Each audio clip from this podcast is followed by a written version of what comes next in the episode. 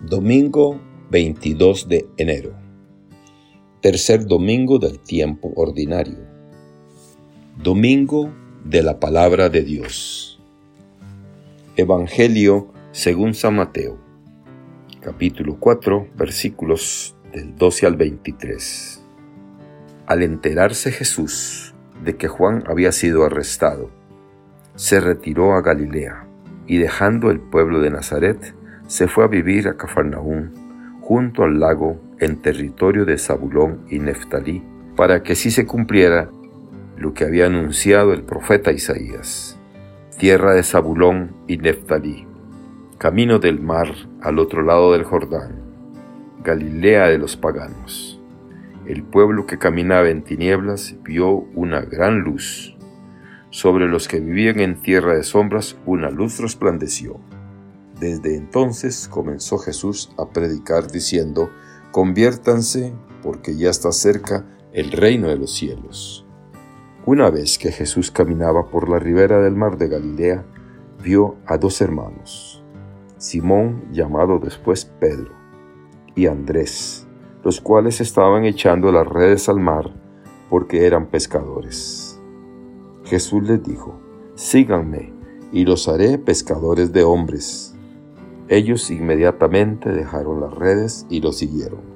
Pasando más adelante, vio a otros dos hermanos, Santiago y Juan, hijos de Zebedeo, que estaban con su padre en la barca remendando las redes, y los llamó también. Ellos, dejando enseguida la barca y a su padre, lo siguieron. Andaba por toda Galilea enseñando en las sinagogas y proclamando la buena nueva del reino de Dios y curando a la gente de toda enfermedad y dolencia. Palabra del Señor. Gloria a ti, Señor Jesús. Reflexión. Con sus invitaciones a la conversión, este tiempo viene providencialmente a despertarnos, a sacudirnos de la apatía, del riesgo de seguir adelante por inercia. Convertíos a mí de todo corazón. ¿Por qué debemos volvernos a Dios? Porque algo no está bien en nosotros, no está bien en la sociedad, en la iglesia, y necesitamos cambiar, dar un viraje. Y esto se llama tener necesidad de convertirnos. Una vez más, este tiempo nos dirige su llamamiento profético para recordarnos que es posible realizar algo nuevo en nosotros mismos y a nuestro alrededor, sencillamente porque Dios es fiel, es siempre fiel, porque no puede negarse a sí mismo, sigue siendo rico en bondad y misericordia, y está siempre dispuesto a perdonar y recomenzar de nuevo. Con esa confianza filial, pongámonos en camino. Papa Francisco se dice que cuando la noche es más oscura es cuando más brillan las estrellas.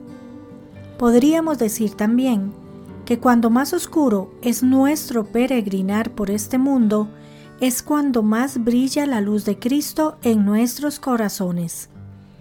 Cuando más solos nos sentimos, es cuando Cristo está más cerca de nosotros. Porque como dice el profeta Isaías, este mundo camina en tinieblas, pero ya ha visto una gran luz que viene a salvarle.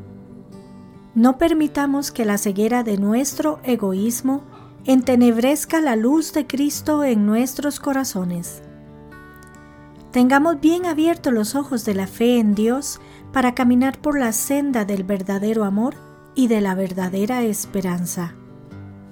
Sabemos por el Evangelio de hoy que el reino de los cielos ha llegado, pero ¿Cómo le hemos recibido? ¿Nos hemos dado cuenta de su llegada? ¿O por el contrario, hemos permitido que otras luces que no es la de Cristo guíen nuestra vida? No gastemos nuestro fuego en otros infiernillos. Confiemos en que Jesús es la verdadera luz que nos traerá aquella felicidad que buscamos en las cosas de este mundo. Porque solo Cristo llenará las ansias de la felicidad que buscamos. Oración. Jesús, Quiero tener esa disponibilidad que tú tuviste siempre para con los demás. Abre mis ojos y mi corazón a las necesidades de quienes están más cerca. Quiero saber salir de mí mismo, de mi comodidad, para ser un auténtico misionero de tu amor en tu iglesia.